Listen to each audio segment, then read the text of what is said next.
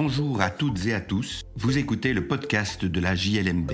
Je suis Patrick Henry, avocat et rédacteur en chef de la revue Jurisprudence de Liège, Mons et Bruxelles, aussi appelée JLMB. Dans la revue, tout comme dans ce podcast, nous commentons principalement des décisions de jurisprudence prononcées par des juridictions des ressorts de Liège, Mons ou Bruxelles. Cette semaine, je vais vous parler du nouveau droit de plainte des détenus. Ce sujet est traité à partir d'une décision de la commission d'appel francophone du 11 mai 2021. Mathilde Franzen la commande dans le numéro 36 de l'année 2021 de notre revue. Pour la consulter, je vous invite à suivre le lien dans la description. Les faits remontent au 7 février 2021 c'est-à-dire deux mois après la reprise des visites en prison qui avaient été interdites pour la seconde fois depuis le début de la pandémie, à la fin du mois d'octobre 2020. Un détenu de la prison de Forest entre en salle de visite, il va y rencontrer sa compagne. Un agent pénitentiaire rappelle que tout contact physique avec la visiteuse est interdit.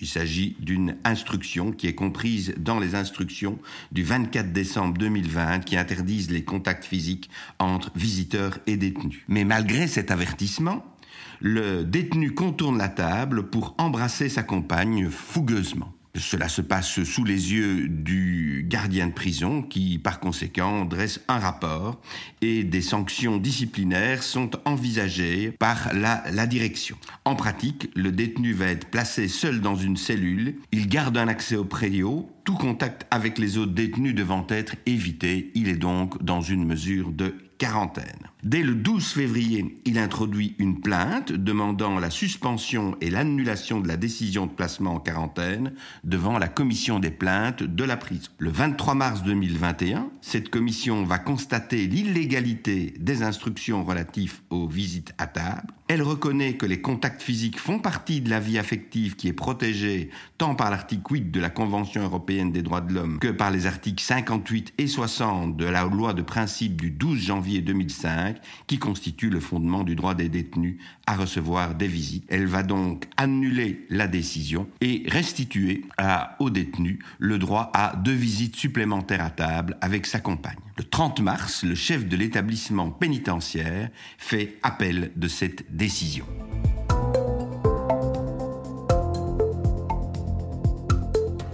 La commission d'appel va très largement confirmer la décision de la commission d'instance. Elle constate tout d'abord que, bien qu'elle soit sur le plan humain extrêmement difficile à supporter, l'interdiction de contact physique avec les visiteurs est justifiée au regard du contexte sanitaire actuel, et elle l'est d'autant plus lorsque le milieu concerné est un milieu fermé tel celui de la prison. Puisqu'il est impossible de vérifier que chaque visiteur est bien négatif, il est important que les gestes barrières soient respectés par les détenus et leurs visiteurs. Pour le principe donc, la mesure n'est pas déraisonnable. En revanche, la sanction qui s'attache au non-respect de la règle apparaît disproportionnée.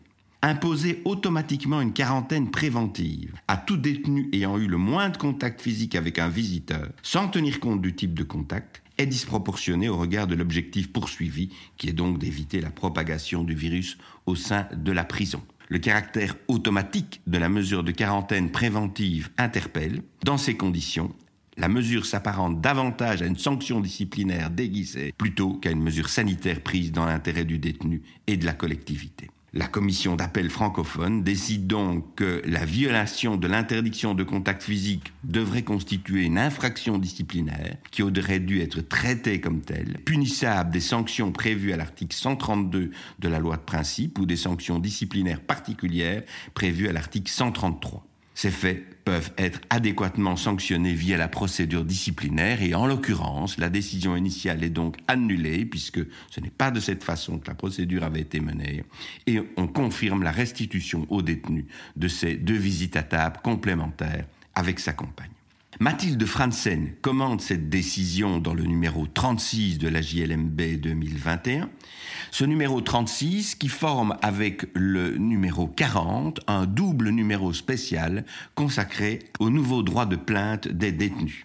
Le titre de l'article de Mathilde Franzen est On ne badine pas avec l'amour. La lutte contre la pandémie peut-elle justifier l'interdiction des contacts physiques lors des visites en prison? Mais euh, ces deux numéros spéciaux contiennent aussi un grand nombre d'autres contributions dans le numéro 32, tout d'abord, il y a un exposé introductif consacré à l'actualité du droit de plainte des détenus, qui est signé par Tom Dams et Françoise Tulkens. Toujours dans ce même numéro, Léa Tepper commente une série de quatre décisions de la Cour d'appel francophone sous le titre Le contentieux disciplinaire pénitentiaire et sa difficile combinaison avec les mesures d'ordre.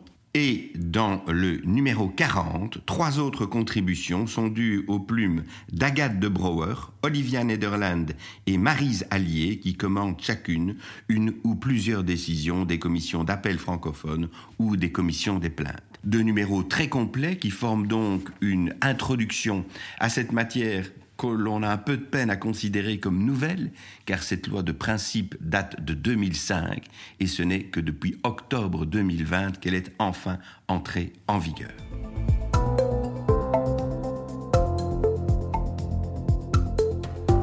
Voilà qui conclut cet épisode du podcast de la JLMB. Je remercie les différents auteurs de ces deux numéros spéciaux. Françoise Tulkens, Tom Dams, Olivia Nederland, Agathe de Brouwer, Marise Allier, Mathilde Franzen et Léa Tepper, ainsi aussi que Marc Neve qui a coordonné l'ensemble de, de ces deux numéros. Je vous remercie pour votre écoute et vous invite à vous abonner au podcast sur la plateforme de votre choix afin de ne pas manquer nos prochains épisodes. À la semaine prochaine pour l'analyse d'une nouvelle décision de jurisprudence.